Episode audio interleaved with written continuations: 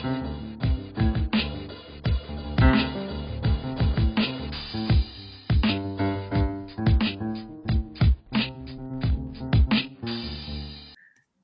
迎来到虾妹周末影展，我是 Chris，我是 Ada，我是吉儿。我们每周五上线，用几部电影陪伴大家度过周末时光。这一集我们的主题是跨性别恋爱。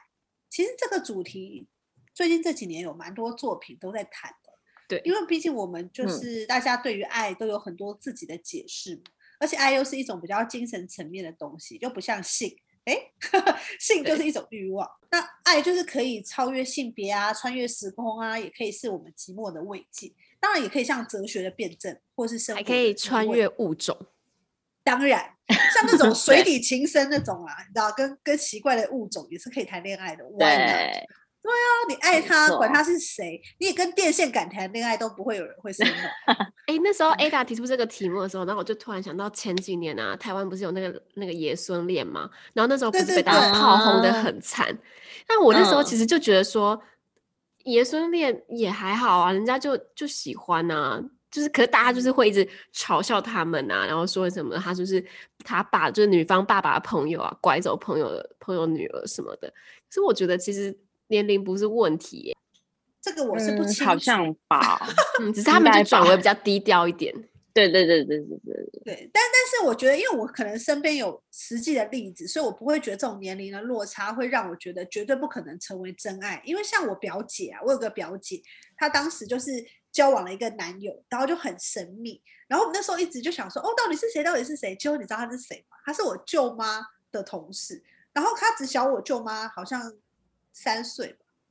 我我我舅妈，也就是他，A K A 他妈妈，就是，嗯、然后哦是哦，对，然后我舅舅当时就 A 他妈妈有点震惊，嗯，就是就等于说他只比我他母亲小三岁而已，这个男生，然后他就、嗯、就我舅舅当时就觉得很傻眼，就觉得说哈什么意思？就只比我老婆，对，就只比我老婆小三岁，那不是跟我是兄弟吗？但是后来就是也是因为我表姐就是很爱他。就没办法，就只好到两老就只好含泪看他们成全他们了。对，但是他们现在还是在一起，嗯、然后还生了小孩。其实过，而且我觉得有爱，其实那些都完全不是问题。这是好，我们言归正传。神经病，又聊到奇怪的事情。好哦。这一次，我们就精挑细选，推荐了三部电影。第一部就是法国电影《蓝色是最温暖的颜色》。其实当时这个题目一丢出来的时候，我就很不要脸，立刻说我要选这一部。但其实吉儿好像也说他很喜欢这部。对，吉儿要说说看这部片子。因为我爱到就是这一部有收藏 DVD，因为我收藏的电影的 DVD 其实没有非常多，我是真的很喜欢，然后会怕说之后想要再刷的时候，就是平台串流没有，所以我才会买的。所以它就是在我就是极少数的里面的其中一片，然后加上我又是雷亚瑟杜的超级脑粉，就是这一部里面的女女主角。然后这一部其实它的故事的架构呢，其实蛮简单，它就是用一个很顺的叙述的方式，就是两个呃女生，然后在路上擦肩而过的时候，就是一见钟情，干柴烧成烈火这样子，然后就很。很迅速的陷入热恋了，但是他其实这部片在讲的，就在讲说，就是这两个人其实是个性非常非常相异的两个人，然后他们在从热恋然后走向日常的时候，他们开始渐渐发现两个人的生活的方式、价值观，甚至对未来的想象就完全不一样。当走到这一步的时候，他们俩要怎么磨合？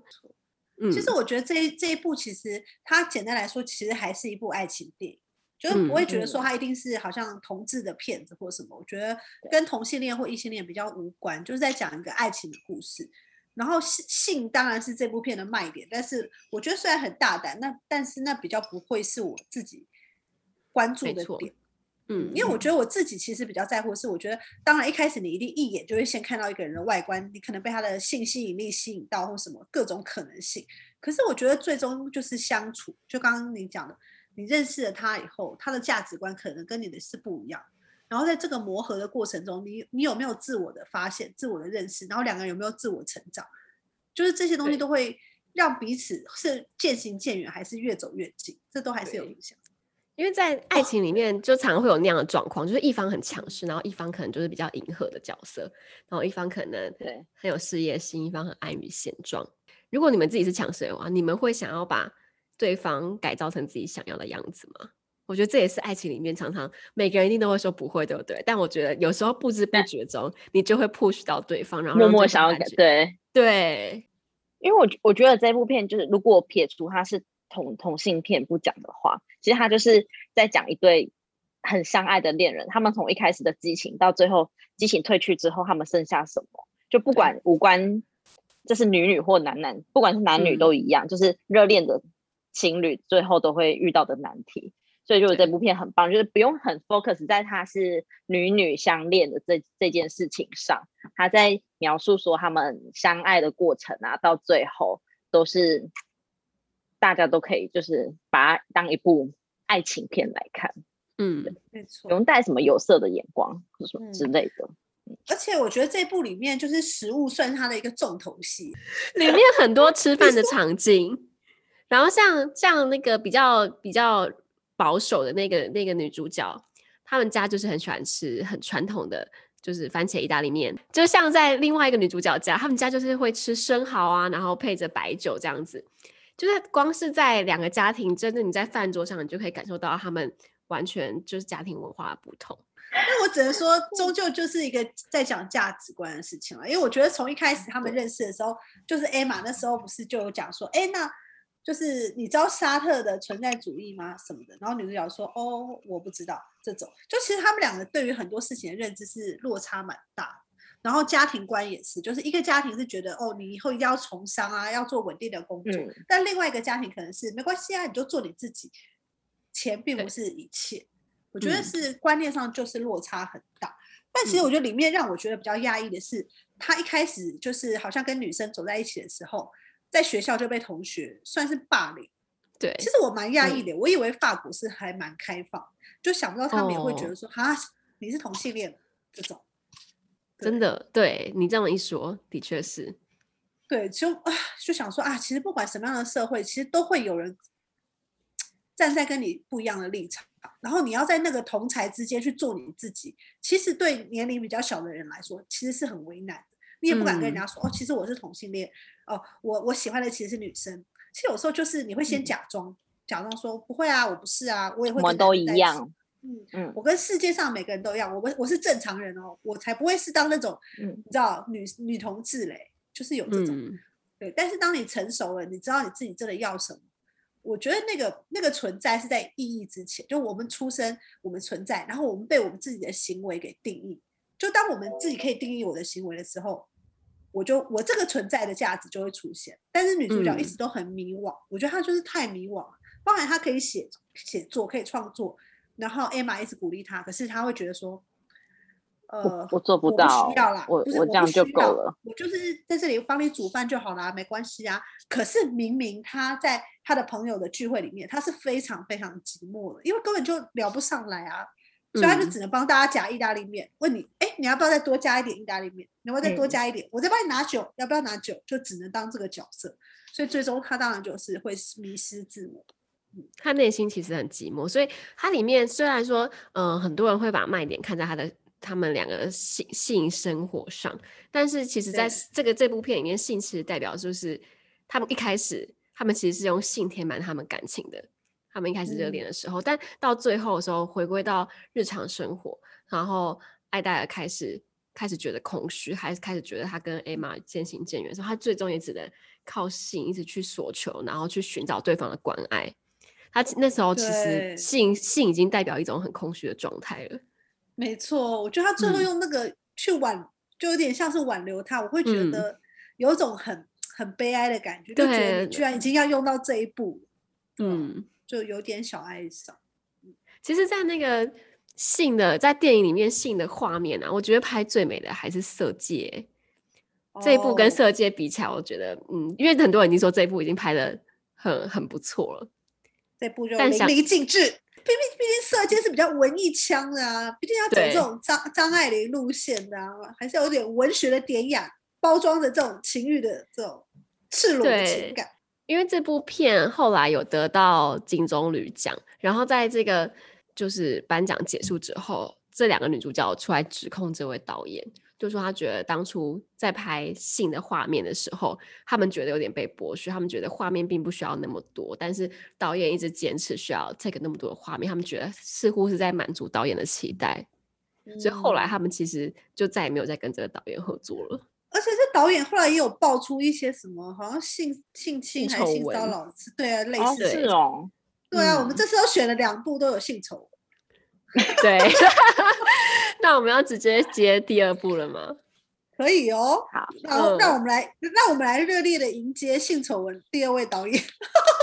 鼓掌。就是感觉好像我们那边就是，我觉得我们不要用这种态度。安天王后，对，其实我觉得我要，我觉得我们要郑重的说，我们刚刚都在闹。其实这一部我们就是要推荐张作骥的《醉生梦死》，但你要说张作骥这个人怎么样，我就不想评论他了。但是他的电影是好看。对，对，因为我以前就很喜欢张作骥的作品，在他爆出性侵之前，我就很喜欢了。然后这部片我记得《醉生梦死》在上映的时候，他已经去坐牢了，对对吧？没错，他在他在特映会的时候，他没有参加特映，其实蛮遗憾的啦。嗯，因为我觉得他是一个非常有才华的人。其实张作骥我是真的也蛮喜欢的，嗯，是因为我觉得他的电影其实一直都比较关注在台湾社会的底层。他是比较本土、嗯、比较草根了，像你看他第二部长片《黑暗之光》，就是也是这样，就是关注那种盲人，就是他其实一直都在看这种，就是大家可能比较不会去关注的这种小人物，他们他在《美丽时光》也是对，但其实他的底层生活多少是带有一点点浪漫主义，哎，比如说那谁老鼠，像老鼠蚂蚁都傻傻分 不清楚，哦，就这部片里面的其中一个人物男主角。对。像老鼠男主角老鼠，他就是爱上了一个哑巴，对吧？其实你要想，现实生活中是很难有这样的情节发生，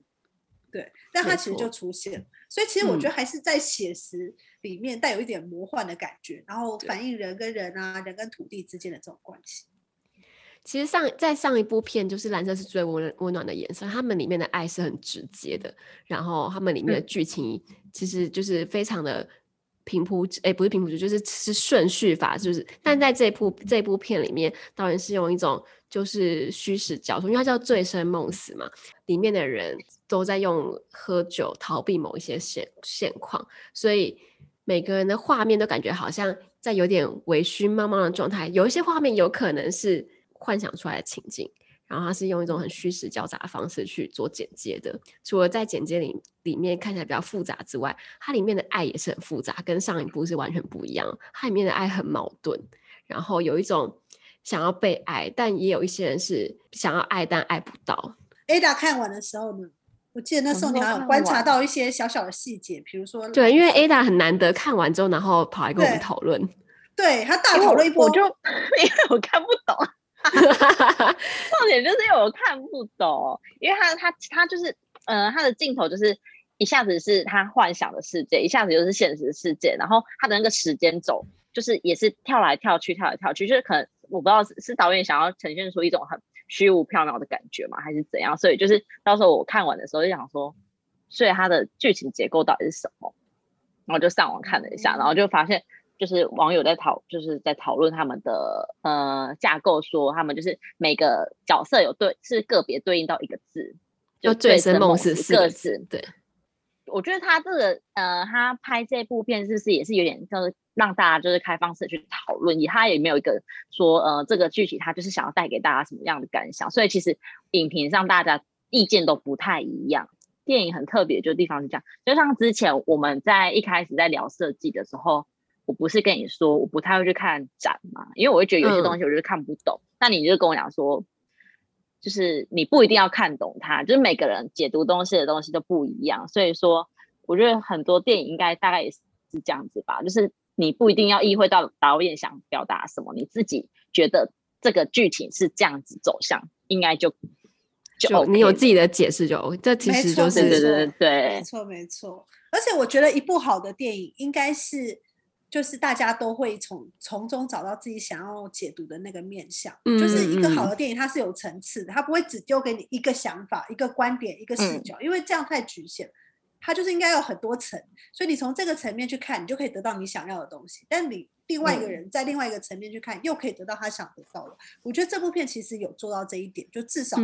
我觉得在很多层面上面，他都试图用不管画面啦、对白啦，或者是影像的叙事的美学，他去呈现这样子。比如说台北有这么废墟感吗？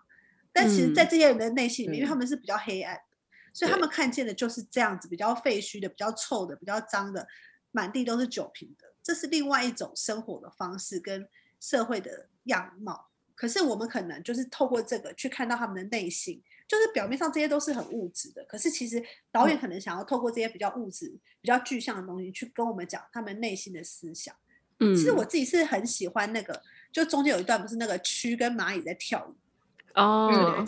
对，嗯、然后那时候他不就说他觉得就是这个好像就明明只是蛆跟蚂蚁纠缠在一起，然后他就说哦，这就是蛆跟蚂蚁的跳舞啊。然后我就觉得那个就像他跟他妈妈的那种状态。我觉得蚂蚁其实某种程度就像他自己，就是很小很微小，但是又拉拉手。然后你知道吗？他也希望身边的人都像这个蚂蚁一样，一直围绕在他身边就好，都不要走就好。可是人生就很难是这样。所以我觉得他其实你想从哪个角度去解读它都是 OK 的，都可以得到你想要得到的。因为它里面除了讲爱情之外，然后也有讲亲情，然后它里面的感情是有很多不同不同的面向。然后每每个人都很常在喝酒，然后无时无刻那个画面里面都很散发着那种一股浓烈的气息，好像每个人都需要透过这些买醉，然后去去把心中那些执着放下。只要稍微有一点清醒，然后那些爱不到或者是不被爱的寂寞就会就会立刻袭来的感觉。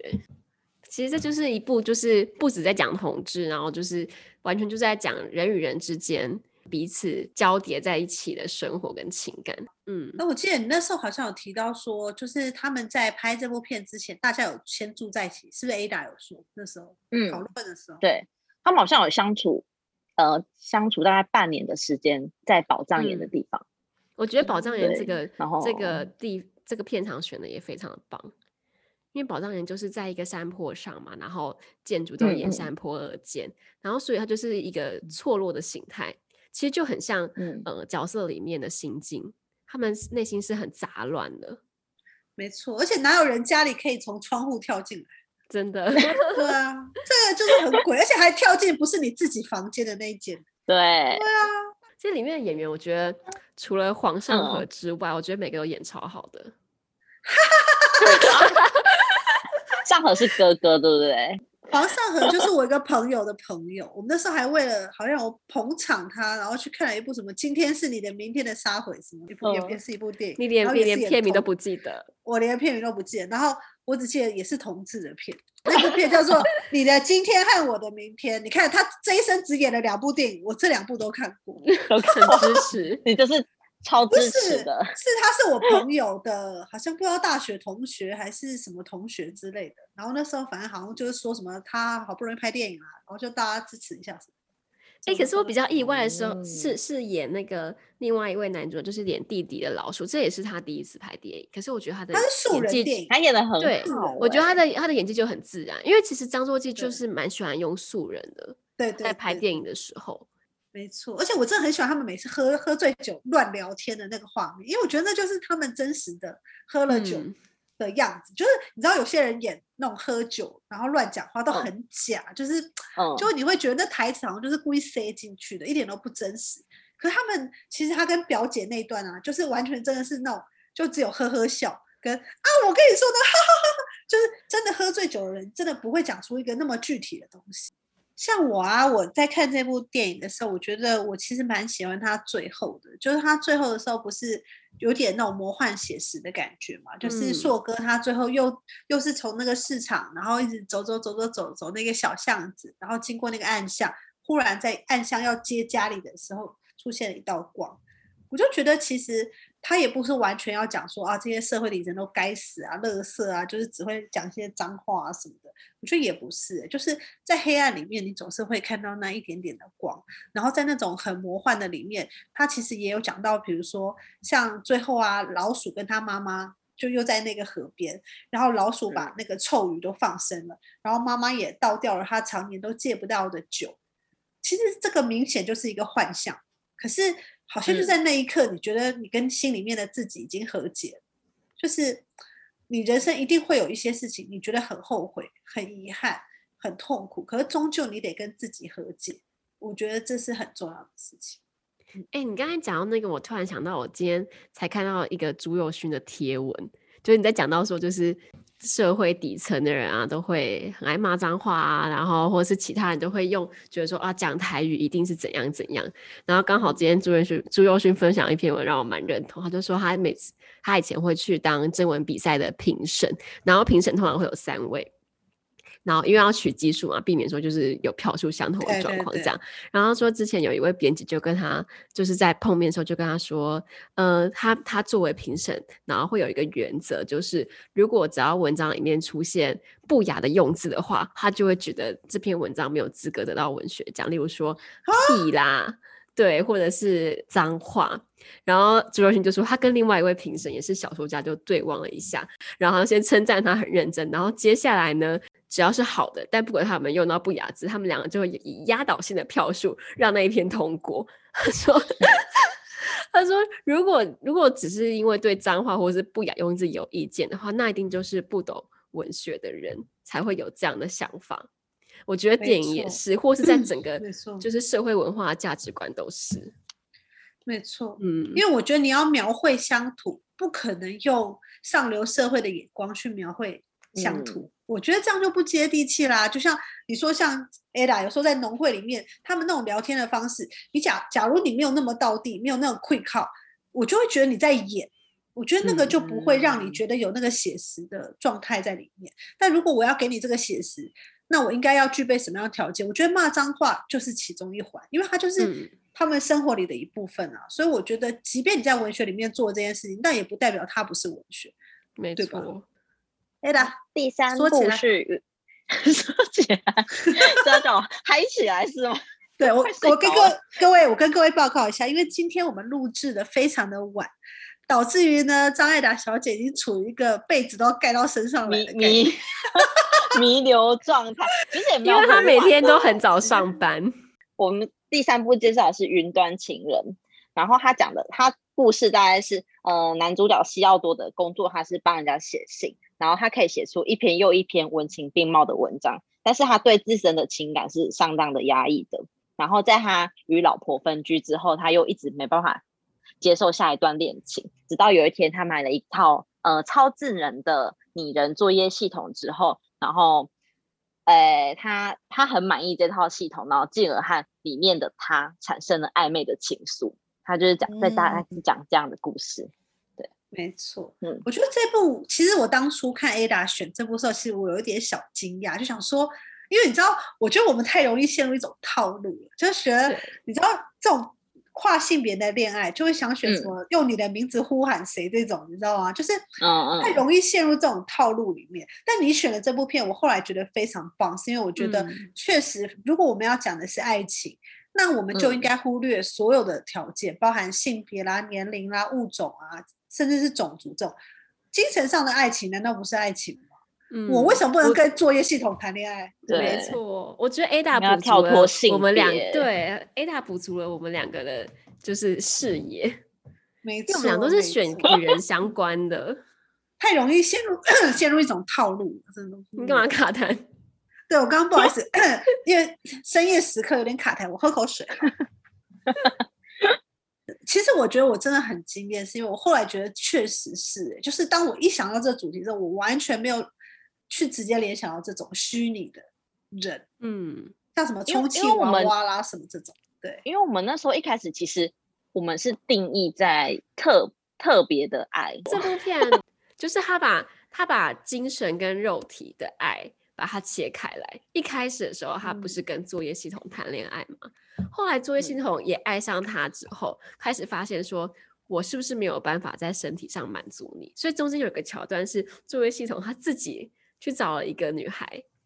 然后希望这个女孩可以代表他，嗯、然后去满足这位男主角生理的需求。嗯、